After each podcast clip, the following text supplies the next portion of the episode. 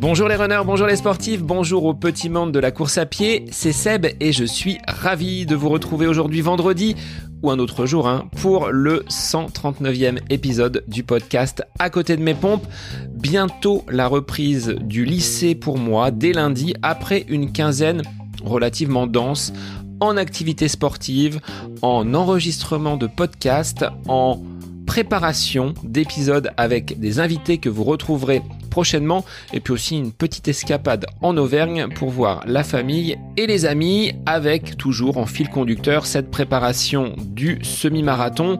Le volume augmente petit à petit, les séances à allure spécifique se multiplient, mais je prends soin de la récupération. Alors en période de vacances, c'est relativement simple. J'ai tout loisir de caler mes séances et derrière de mettre en place tout le protocole de soins, le protocole de repos, sommeil, alimentation, ça fait partie également de l'entraînement et il ne faut pas le négliger. Alors, dans cette lignée de la récupération, eh bien, je vais vous proposer aujourd'hui avec Laurine, hein, que vous connaissez.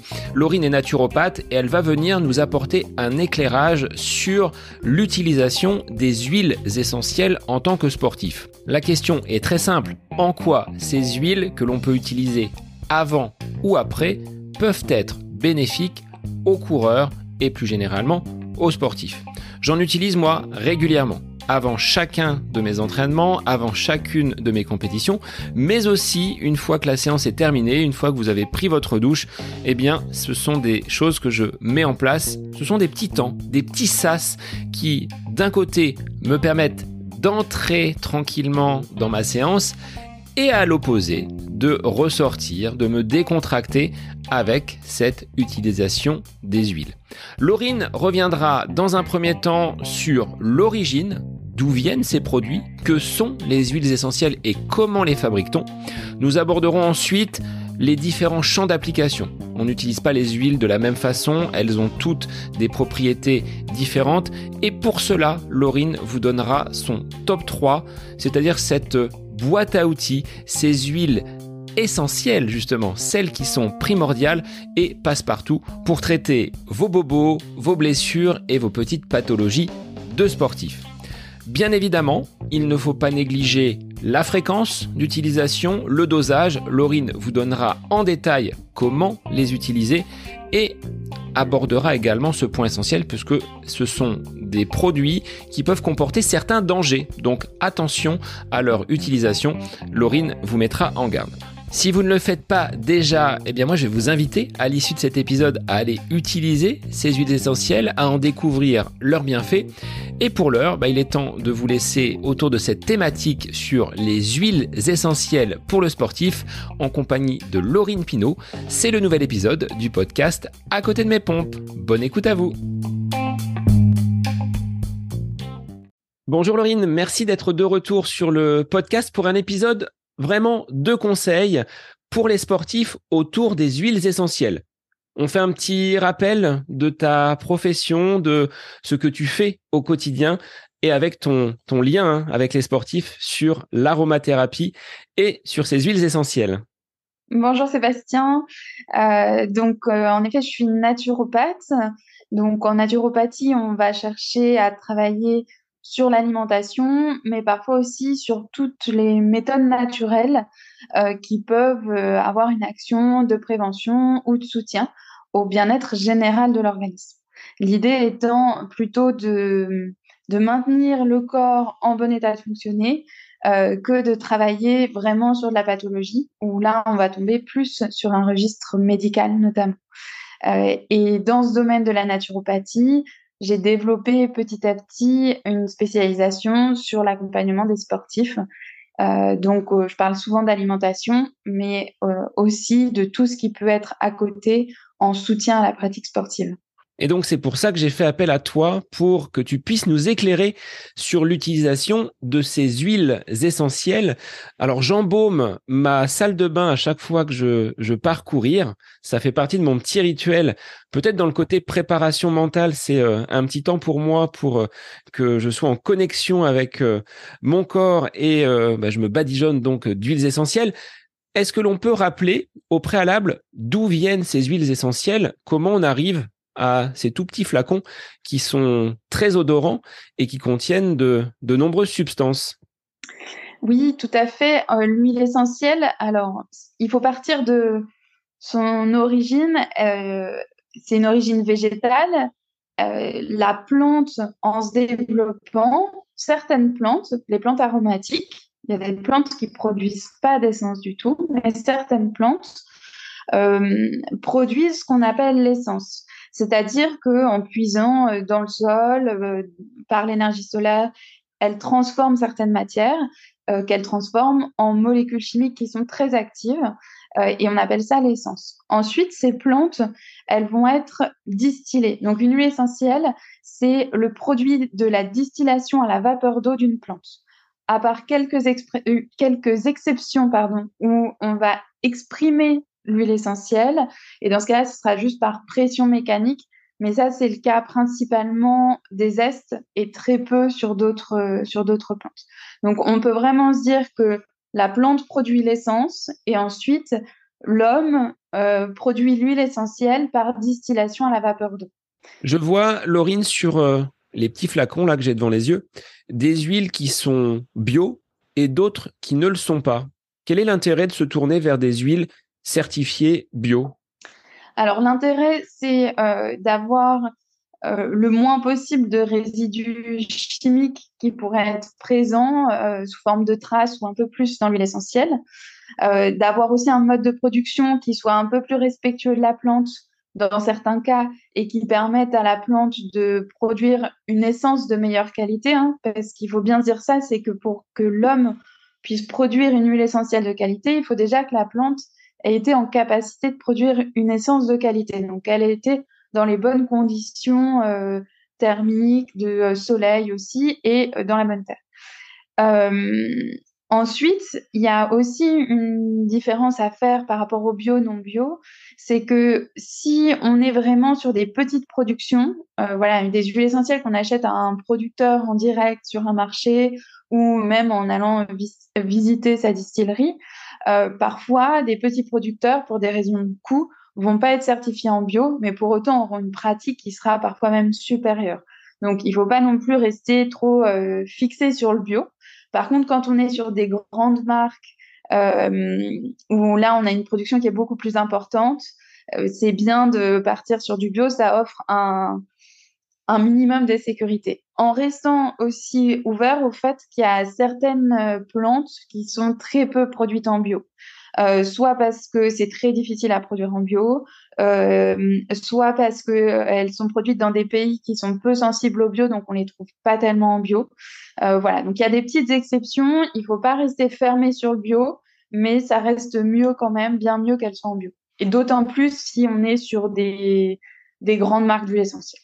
Pour un sportif, comme on peut l'être, comme les auditeurs peuvent l'être également, quels sont les bienfaits de ces huiles essentielles et quelles vont être les, utilisations? Alors, si on vraiment centre sur la pratique sportive, on va avoir plutôt une utilisation par voie externe, donc par voie cutanée, en appliquant sur la peau l'huile essentielle. On verra un peu plus de détails sur euh, le comment de l'application. Euh, et on va chercher à avoir des actions qui sont plutôt de l'ordre de la décontraction musculaire, euh, qui vont aider aussi parfois à lutter contre certaines douleurs, à limiter euh, l'inflammation aussi. Donc c'est vraiment ce qu'on va chercher principalement, avec un petit plus et notamment dans la course à pied, aussi parfois une utilisation même par voie externe pour limiter les troubles digestifs. Euh, même sans l'avaler, on, peut avoir ce, côté-là et ça, c'est intéressant aussi. Alors, c'est vrai que moi, j'ai plus une utilisation externe et principalement sur les muscles des jambes. Quadriceps, mollets, c'est surtout sur ces zones-là où euh, les huiles vont être euh, appliquées. Quand tu dis une ingestion, entre guillemets, d'huile, comment on peut procéder et quelle serait finalement cette huile qui ferait passer les troubles digestifs auxquels les coureurs peuvent être sujets? Qui pourrait limiter en tout cas les crampes d'estomac, si, on voulait être un peu plus précis. Euh, alors, pour l'ingestion, déjà, il faut quand même en effet euh, différencier deux choses. C'est le l'objectif qu'on a avec l'utilisation de l'huile essentielle. Euh, pour un usage digestif, l'application cutanée est valable en, l'appliquant vraiment au niveau du ventre, donc en regard des organes touchés, ou l'ingestion. Par contre, euh, même si là on va parler un petit peu d'ingestion, pour le, tout ce qui est musculaire, on va vraiment l'appliquer en local. Ça n'aurait pas de sens d'ingérer les huiles essentielles pour leur action euh, décontractante musculaire au niveau des mollets ou même du dos. Déjà, c'est des huiles qui en général ne s'ingèrent pas. Et en plus, euh, ça n'a pas de sens, ce sera bien plus efficace de les appliquer vraiment en regard des douleurs. Donc, pour revenir à l'ingestion aux troubles digestifs, euh, on va utiliser l'huile essentielle de basilic tropical dans ce cas-là. Euh, et on va l'ingérer. L'huile essentielle de basilic, elle n'est pas caustique du tout, elle est facile à utiliser par voie orale. Donc, on pourrait presque la consommer pure. Après, c'est une histoire de goût parce que c'est fort quand même, une huile essentielle. Moi, avec les années, je me suis habituée, mais les premières fois, ça peut faire un peu bizarre. Donc, dans ce cas-là, on va la mettre soit dans un pot de miel. Euh, si c'est avant de partir, pour éviter euh, avec le miel de faire des, des pics de, glycémie, ben on peut mettre, mettre dans un petit peu d'huile. On peut même utiliser un comprimé neutre, qui est un, comprimé sur lequel on va déposer jusqu'à deux gouttes d'huile essentielle et qu'on va pouvoir avaler comme une gélule. Et là, vu qu'on cible une action qui est plutôt digestive, ben le fait que ça aille directement dans le tube digestif, c'est c'est plutôt une bonne chose. Et vraiment, dans ce cadre-là, de personnes qui auraient des symptômes digestifs, ça serait intéressant de l'utiliser à raison de deux gouttes par prise. À chaque fois, c'est des prises de deux gouttes, donc deux gouttes de basilic tropical. Et on pourrait l'utiliser euh, la veille de la course, le matin de la course et euh, même une demi-heure avant la course il faut, ça c'est très important, comme pour l'alimentation de la course, si on fait ça, avoir déjà testé une autre fois hors course, même si on, la prend entre guillemets pour rien dans ce cas-là, mais juste pour tester, euh, l'avoir testé sur deux prises d'affilée pour être sûr que qu'on se sente bien avec. Il n'y a pas de raison, mais euh, moi je préfère toujours qu'il y ait un test plutôt qu'un coureur se retrouve embêté pour une course qu'il a préparée depuis plusieurs mois parfois. Contrairement à la gémothérapie qui va plus agir comme un traitement de fond, là, les huiles essentielles, elles ont un effet immédiat. Quand tu dis euh, on teste le matin et on va sentir les bénéfices ou du moins les effets de ces huiles essentielles vont arriver tout de suite dans le corps. Oui, les huiles essentielles, c'est très vite absorbé. En quelques secondes, on les retrouve dans le sang. Donc, euh, c'est très vite absorbé par l'organisme et c'est vraiment un concentré de molécules actives. Euh, le, le, liquide en lui-même, c'est que des molécules qui sont très actives. Euh, et du coup, on va avoir une action qui est vraiment, vraiment rapide et par contre qui est métabolisée dans les 6 heures. Donc, en général, au bout de 6 heures, il y a il n'y a plus tellement d'effet parce que le corps l'a déjà utilisé, transformé, éliminé. Euh, donc, euh, donc, si on veut une action assez spécifique à un moment donné, il faut vraiment l'utiliser aussi juste avant. Donc concrètement, quand je fais mon petit massage avant effort, 5-10 minutes avant, je peux partir assez rapidement et les effets seront tout de suite là. Pour le pour l'aspect musculaire, oui, tout à fait. Euh, après, ça dépend de ce qu'on cherche. Si on cherche à voilà, préparer le muscle parce qu'on va assez rapidement euh, entrer dans un effort intense, pourquoi pas Si c'est qu'on a une, euh, tendinite du tendon d'Achille qui nous fait vraiment mal, mettre des huiles essentielles juste avant de partir courir une fois tous les deux jours, ça, ça va peut-être être un peu moins douloureux que si on n'avait rien mis, mais ce sera pas magique non plus. Au niveau de ces utilisations, avant l'effort, on l'a dit, après, est-ce que tu aurais un kit de base que l'on puisse emmener partout? Parce que là, si euh, je regarde une aromathèque, on va avoir pléthore d'huiles et on ne sait pas toujours lesquelles utiliser. Est-ce que tu peux en ressortir quelques majeurs, ces, ces huiles qui seraient un petit peu passe-partout et qu'on pourrait utiliser à la fois avant, mais également après l'effort? Oui, moi j'en ai trois vraiment euh, que je mets, euh, on peut dire, à toutes les sauces. Et vraiment, là, il faut, démystifier les huiles essentielles. Il n'y a pas de potion magique. on peut mélanger les huiles essentielles. Elles vont pas réagir les unes avec les autres. Le tout, c'est plutôt quand on les associe d'avoir des choses qui se complètent et pas la même action qui, qui, se répète, les mêmes types de molécules chimiques où ça aurait peu d'intérêt. Euh, on a plusieurs huiles essentielles qui auraient la même action, donc parfois euh, on peut échanger une huile essentielle par une autre aussi, ça, ça arrive. Et euh, c'est bien d'avoir des huiles essentielles dont on est habitué à, servir parce que on connaît bien voilà comment on doit les utiliser, comment on doit les diluer, les précautions. Et ça, c'est vraiment euh, plus pratique de tourner sur les mêmes huiles essentielles quand on les supporte bien. Moi, euh, les trois que je conseille très souvent pour plusieurs raisons, c'est que euh, ça fait une bonne synergie et que c'est pour moi les plus faciles d'utilisation dans cette sphère musculo-squelettique. Euh, c'est-à-dire qu'elles ont peu de contre-indications. Une fois qu'on sait les utiliser, c'est assez facile. C'est la Golterie, que ce soit Golterie odorante ou Golterie couchée, parce que souvent euh, c'est la question des premières utilisations laquelle je dois mettre. Peu importe, elles sont très proches. C'est vrai que la Golterie odorante va être un peu plus chauffante que la couchée, mais en soi, si vous en avez déjà une dans les placards, on, utilisez celle, celle qui est à disposition. Alors, même si elle n'est pas odorante, la Golterie, elle sent quand même. Hein. On embaume la pièce. Tout à fait. Ça, c'est vrai que c'est euh, souvent euh, assez euh, reconnaissable. C'est vraiment pour moi l'odeur de, des, vestiaires et je, faisais beaucoup de danse avant dans les couloirs. ça embaumait toute cette odeur-là. Et c'est caractéristique des, baumes sportifs, en fait. On, euh, on la retrouve dans quasiment toutes les huiles de massage sportif, euh, très clairement, c'est fréquent. Euh, et c'est une bonne décontractante musculaire. Elle a un côté plutôt réchauffant du muscle. Donc ça, c'est souvent quelque chose qui est assez utile avant, mais aussi après.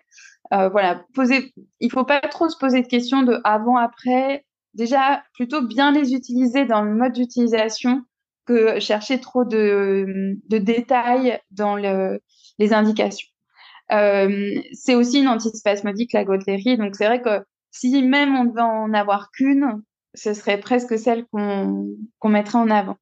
À savoir aussi, quand même, que la Golterie, c'est euh, une plante qui euh, qui est pas européenne et que dans nos biotopes locaux, on a une plante qui est le romarin à camphre qui, qui peut redonner des propriétés très proches de la Golterie.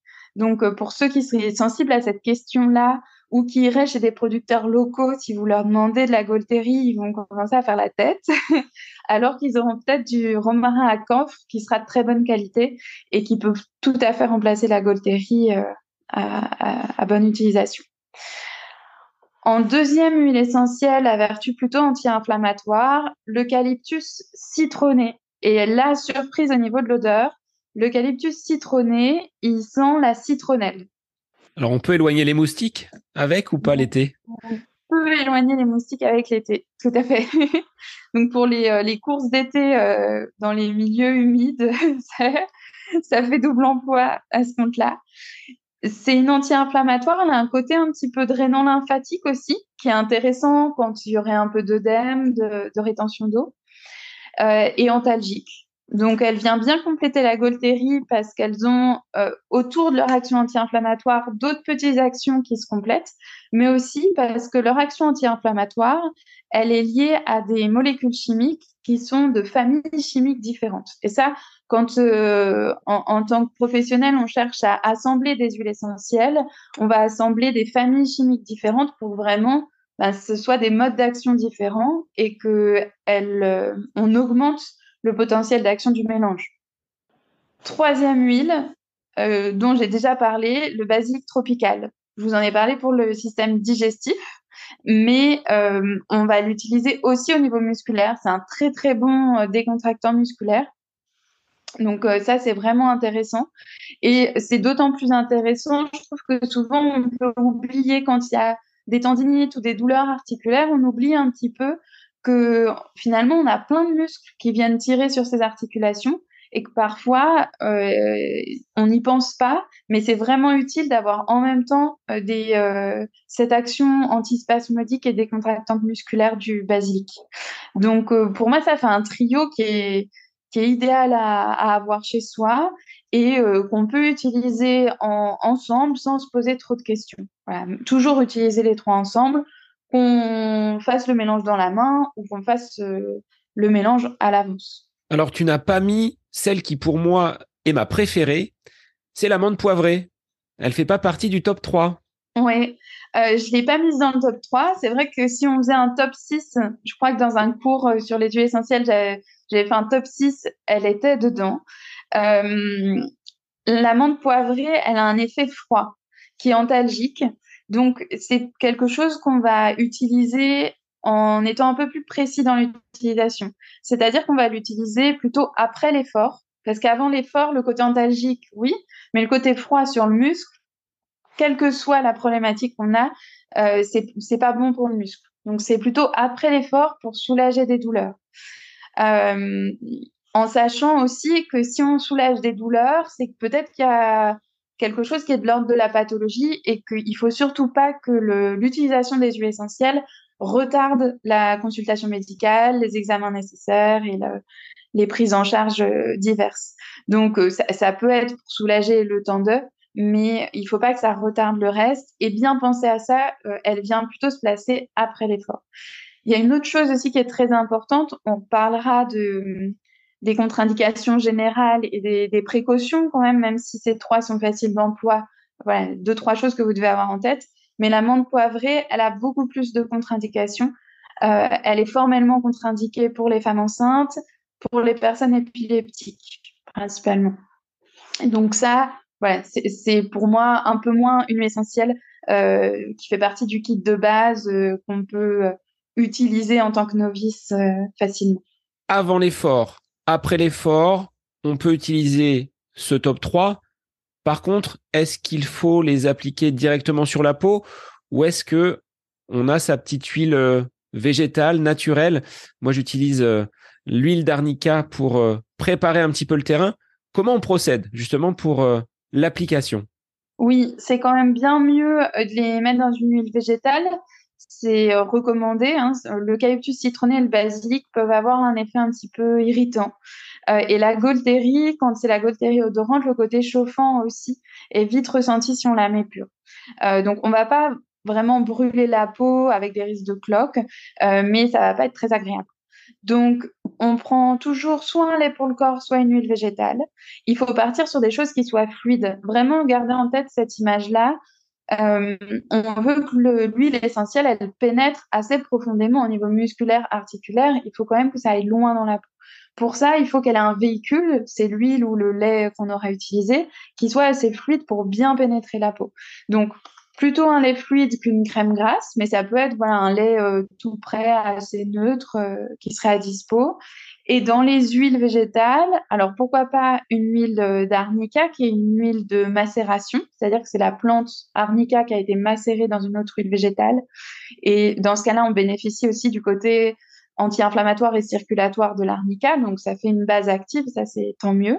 Sinon, on peut utiliser une huile de noyau d'abricot, qui est une huile très neutre, huile de sésame, ou même euh, pour euh, voilà, ceux qui débutent, qui n'ont pas tout l'arsenal à la maison, de l'huile de tournesol.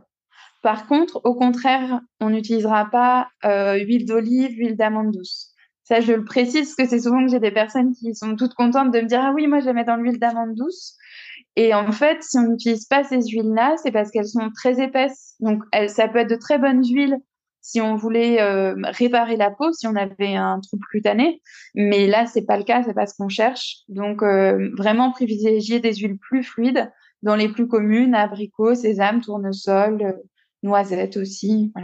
Lorsque l'on est blessé, on parle donc de tendinite, tu disais tout à l'heure, de peut-être autre forme de douleur, peut-être au genou, articulaire.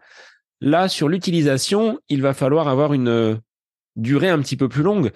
Comment on procède quand on est sujet à des, à des tendinites Il faut préparer euh, sur de longues semaines le, corps à la réception de ces huiles essentielles? Euh, Alors, En fait, euh, on va surtout avoir besoin d'augmenter le nombre d'applications par jour. On n'en a pas tout à fait parlé pour la partie préventive, mais on, va l'augmenter dans des problématiques plus intenses, chroniques, euh, tendinite, ou alors une sensation de contracture qui passe pas, qui est au-delà de la courbature normale, euh, quelque chose qui passe pas et on sent qu'il y a besoin d'un peu plus, on va augmenter le nombre d'applications par jour. Mais on fait pas forcément, euh, on va pas forcément se dire qu'on va partir sur de la durée. Et quelqu'un qui a tendance au tendinite, malheureusement, là, euh, j'ai pas ma baguette magique. Euh, c'est pas les huiles essentielles qui vont servir en prévention. Euh, c'est euh, le sur ma partie, ça peut être l'alimentation, ça peut être euh, une bonne, euh, c'est entre l'alimentation et la complémentation, mais une bonne boisson d'effort, et aussi toute la partie d'entraînement physique, de, de, préparation physique, de chaussures, évidemment. Euh, voilà, c'est tout ça qui permet de, de limiter le risque. Mais quelqu'un qui a tendance au tendinite, les huiles essentielles seront pas utilisées préventivement pour limiter. Par contre, euh, si il y a un peu de sensation de gêne qui apparaît sans que la personne a l'impression que ça augmente de trop, là, ça peut être utile d'essayer de ben, d'utiliser les huiles essentielles pour enrayer et faire en sorte que ça se développe le moins possible. Donc, en termes de hum, fréquence d'utilisation, et ça c'est très très important parce que très souvent, le défaut d'efficacité, euh, si on a bien choisi les huiles essentielles, si on en est au bon moment de la problématique, c'est-à-dire que c'est pas un peu trop tard et qu'on est accompagné pour le, pour le reste, euh, il est plus lié ce défaut à une utilisation qui est trop légère euh, qu'à un mauvais choix des huiles essentielles. Parce que la plupart du temps, c'est la Golterie qui est utilisée. Donc, on peut la compléter avec l'eucalyptus citronné et le basilic, mais déjà, elle toute seule, c'est pas un mauvais choix, c'est même un très bon choix. Euh, c'est juste qu'on l'applique pas assez souvent. Donc, il faut retenir que en termes de nombre d'applications par jour, euh, pour un usage préventif, on est à une à deux applications par jour. Donc ça correspond à euh, je me mets une huile de massage après euh, mon effort sportif, juste pour voilà bien aider les muscles à récupérer parce que j'enchaîne les entraînements en ce moment. Par contre, quand il y a déjà une douleur chronique, une sensation de gêne qui s'installe, quelque chose qui est différent de la normale, là, on va passer sur trois à six applications par jour. Et c'est vrai que ça peut être contraignant d'être sur euh, trois à six applications par jour, mais euh, si on veut attendre quelque chose des huiles essentielles, on a besoin d'être euh, là-dessus euh, pour que ce soit intéressant. Ça, c'est vraiment important d'augmenter le nombre d'applications. Et comme je le disais, elles sont métabolisées assez vite. Donc, parfois, quand c'est problématique au travail ou autre, moi, ce que je conseille aux personnes, c'est par exemple de faire une application en se levant, une application en partant de chez soi, parfois il y a il peut s'il y a qu'une demi-heure de différence bon ben là c'est pas très utile mais il peut arriver qu'il y ait euh, une heure et demie entre les deux et ça peut se faire.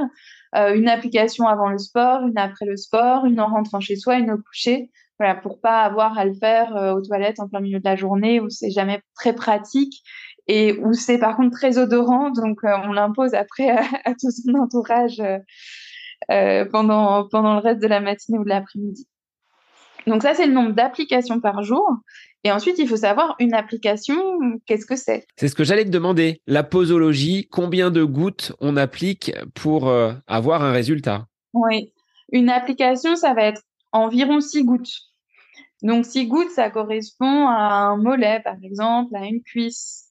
Euh, pour le, un dos complet, on ira un peu plus sur 8 gouttes. Bien sûr, si j'ai mal au petit doigt, une à deux gouttes suffiront. Voilà, on l'adapte, mais se dire une zone type mollet, c'est six gouttes. Ça donne un, un ordre d'idée.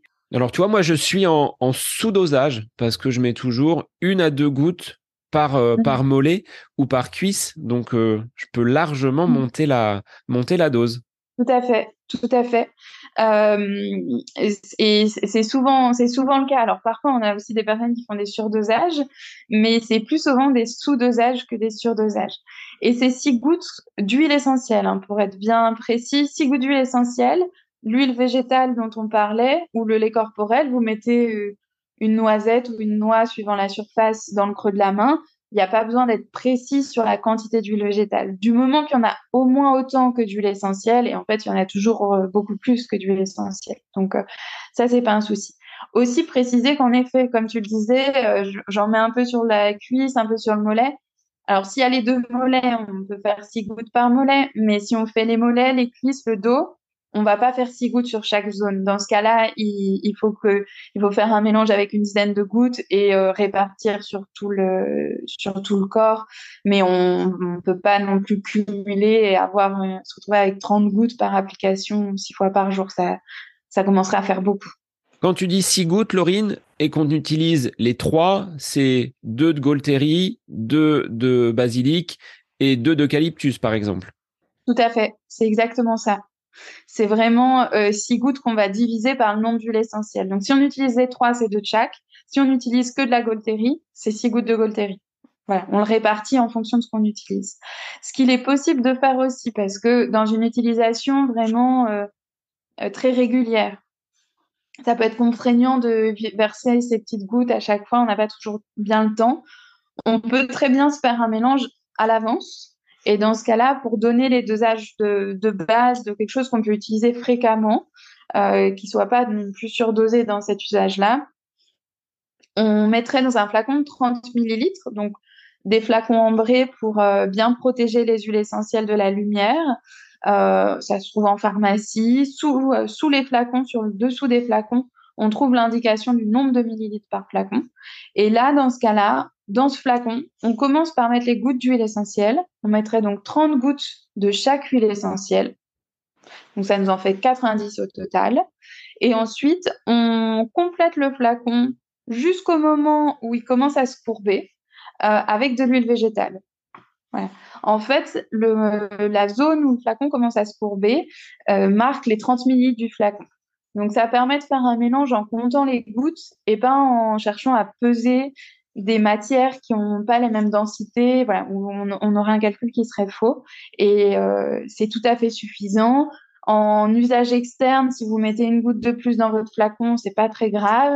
Euh, vous essayez d'être le plus précis possible, mais il n'y a pas de danger si vous êtes trompé d'une goutte les dangers, justement. Tu le disais, globalement, elles sont pas forcément si dangereuses que cela, si on les utilise bien évidemment correctement.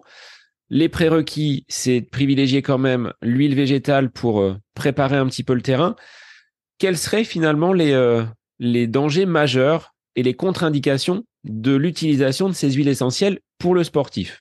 Alors, euh, pour revenir sur ce que tu disais, pour préciser, globalement, il y a quand même des sur la globalité des huiles essentielles, il y a quand même des indications très spécifiques et des contre-indications très spécifiques. Donc, euh, c'est pour euh, dire voilà, il faut pas s'amuser après l'écoute du podcast à utiliser n'importe quelle huile essentielle. par contre, sur les trois dont on a parlé, Golteri, Eucalyptus citronné, basique, tropical, on a très peu de contre-indications. Euh, à la rigueur, on aurait sur la Golterie une contre-indication en cas d'hypotension, ce qui est déjà quelque chose de plus rare, mais toujours bon à savoir. Pour autant, on va avoir des dosages et des utilisations assez spécifiques euh, chez les enfants, les femmes enceintes, les femmes allaitantes. Donc moi, j'ai envie de dire, euh, là, pour les personnes qui nous écoutent, si vous êtes dans un de ces cas-là, il faut vous rapprocher d'un professionnel euh, en aromathérapie euh, parce que ça va demander une utilisation qui est très spécifique, qui sera adaptée à chaque cas et euh, que vous pourriez pas connaître comme ça tout seul après l'écoute du podcast. En dehors de ces cas-là, on n'a pas d'indication particulière sur ces huiles, à part le fait qu'elles doivent être diluées dans une huile végétale. mais comme tu parlais tout à l'heure de l'amande poivrée, déjà, on arrive sur des contre-indications euh, notamment auprès euh, des femmes enceintes, des enfants, des épileptiques, qui sont beaucoup plus importantes avec des conséquences importantes en cas de mésusage. Donc euh, voilà, se méfier sur des huiles essentielles qu'on ne connaît pas, toujours demander conseil si on si on les connaît pas, si on n'a pas eu d'informations dessus. c'est pour ça aussi que j'ai choisi ces trois-là parce qu'elles sont beaucoup plus faciles d'utilisation que d'autres. En préparant le podcast, j'ai mis le nez dans ma petite aromathèque et je me suis aperçu qu'il y avait un petit pictogramme avec le délai d'ouverture, 12 mois. Alors, en termes de conservation, tu nous as dit, ce sont des flacons ambrés, donc peut-être les protéger de la lumière, les stocker quand même euh, à l'abri de toute euh, luminosité trop importante. Mais sur la durée, on va dire, euh, de conservation, est-ce qu'on peut les utiliser au-delà de ces 12 mois d'ouverture? Parce que je t'avouerai que j'ai pas mis moi de petits stickers pour savoir quand est-ce que je les ai utilisés. Parfois elles sont dans le sac de sport et elles, elles m'accompagnent sur les entraînements, sur les sorties. Donc comment comment procéder par rapport à cela? Alors, pour euh, déjà les conserver dans de bons endroits, en effet, plutôt à l'abri de la lumière. Pour autant, il n'y a pas besoin que ce soit totalement hermétique à la lumière, mais voilà. Les mettez pas sur l'étagère qui est derrière une fenêtre ou autre. Mettez-les euh, soit dans une boîte, soit dans une, étagère qui, en tout cas, est pas exposée euh, en pleine lumière. On fait attention de bien les fermer parce que ces molécules odorantes, qui sont des molécules actives, elles sont très volatiles, donc on a vraiment besoin de bien les fermer pour euh, les conserver correctement.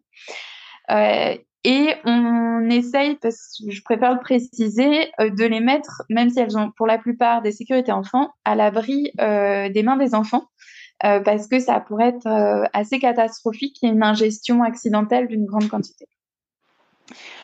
Ensuite, pour la durée, ça, c'est important. En fait, il y, a, des durées réglementaires. On ne peuvent pas aller au-delà de certaines durées sur les étiquettes. Pour autant, une huile ferme qui a jamais été ouverte, euh, en dehors des agrumes qui se conservent à peu près trois ans, toutes les autres huiles essentielles, donc c'est celles dont on a parlé, elles vont se conserver 6 à 9 ans tant qu'elles n'ont pas été ouvertes. En fait, la date de péremption je crois que c'est maximum deux ans. Je voudrais pas me tromper, mais c'est quelque chose comme ça qu'ils ont le droit d'indiquer. On peut aller au-delà. Par contre, une fois ouvertes, on va pas les conserver aussi longtemps. Une fois ouvertes, c'est plutôt dans les trois ans, à part pour les agrumes toujours, où c'est limité à un an, elles s'abîment plus vite. Et euh, le danger, si on, parce que souvent on se dit ah ben elles sont pas assez efficaces, mais je vais quand même les utiliser. Euh, si on les utilise alors qu'elles sont trop vieilles, comme je vous disais, on a une évaporation de certaines molécules chimiques de l'huile essentielle, ces composés odorants. Euh, et en fait, il y en a qui sont lourds, d'autres moins. Du coup, euh, il y en a qui vont s'évaporer plus vite que d'autres. Et finalement, on n'aura plus la même matière chimique euh, présente dans le flacon. Donc, on peut avoir plus d'efficacité, moins d'efficacité, mais aussi plus de danger à les utiliser. Parce que si c'est les molécules les plus fortes, qui auraient certaines contre-indications qui se concentrent alors qu'à la base elles étaient en petite quantité, et ben là on change les contre-indications de l'huile essentielle. Donc vraiment, euh, quand on voit qu'on arrive sur la fin de sur la fin de, la date d'utilisation euh, par rapport à la date d'ouverture, donc c'est pas la date de l'étiquette. En effet, c'est de se dire est-ce que ça fait un an que je l'ai ouverte ou est-ce que ça fait plutôt deux trois ans? dans ce cas-là, Parfois, on peut reconnaître à l'odeur. Alors, c'est vrai qu'on fait un peu son nez à l'utilisation. Au début, c'est difficile de reconnaître à l'odeur. Mais euh, sinon, euh, utilisez-les dans des produits ménagers, des choses comme ça.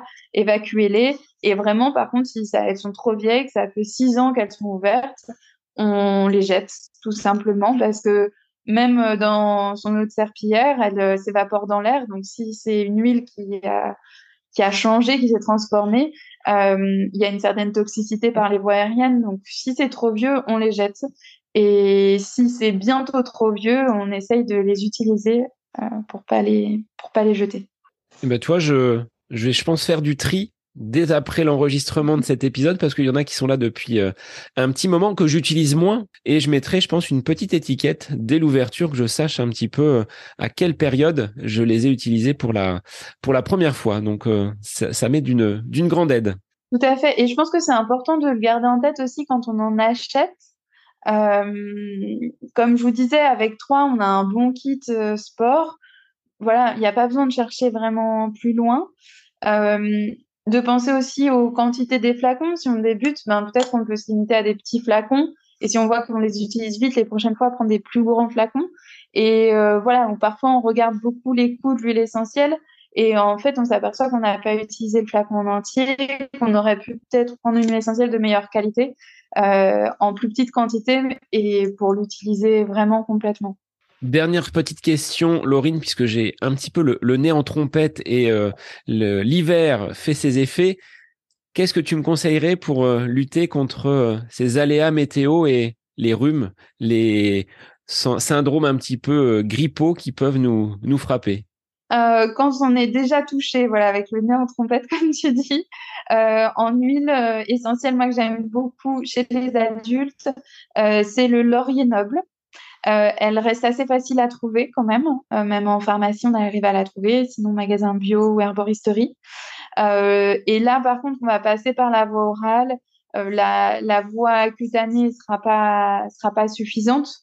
Euh, d'autant plus que c'est vers le nez, euh, proche des yeux, donc on ne peut pas en mettre des grandes quantités. Et par voie orale, euh, vraiment sur les jours de symptômes intenses, pour un adulte qui est entre guillemets en bonne santé, c'est-à-dire qu'il n'y a pas une, une maladie grave en dehors de ce petit rhume, on va faire des prises de deux gouttes et idéalement six fois par jour. Comme pour l'application cutanée, comme je disais, hein, en cas de, de douleur plus intense, c'était 3 à 6 applications par jour. En fait, pour euh, une prise par voie orale avec des débuts de symptômes, on va faire euh, deux gouttes et 3 à 6 fois par jour. Donc, pas hésiter à, à vraiment augmenter en termes de quantité. Euh, avec cette huile essentielle-là de, de, laurier noble. Il y en a d'autres, hein, parce qu'il y a des noms très connus. Euh, le laurier noble a l'intérêt d'avoir le côté anti-infectieux, en même temps un peu fluidifiant aussi. Donc, euh, en restant simple, avec l'utilisation d'une seule huile, on a un bon potentiel d'action. Eh bien, je te remercie pour cette consultation à l'occasion du, de l'enregistrement de cet épisode du podcast.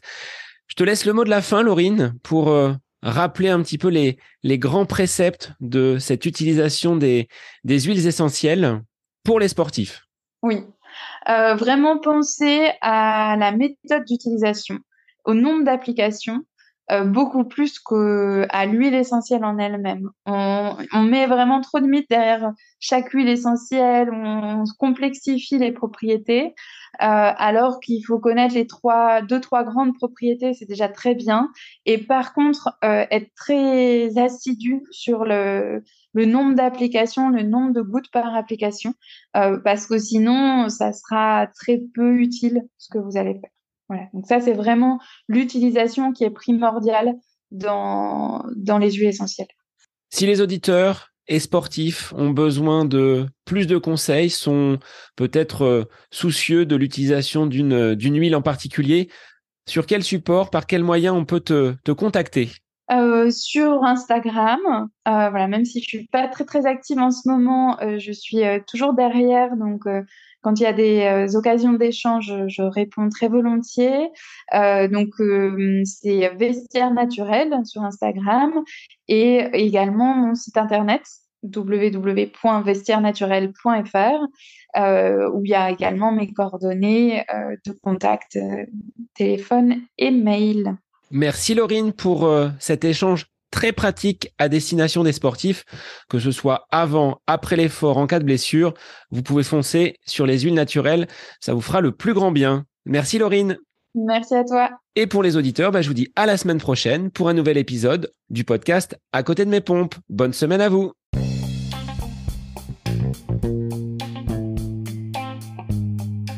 J'espère que cet épisode avec invité vous aura plu. Je vous remercie infiniment de votre écoute.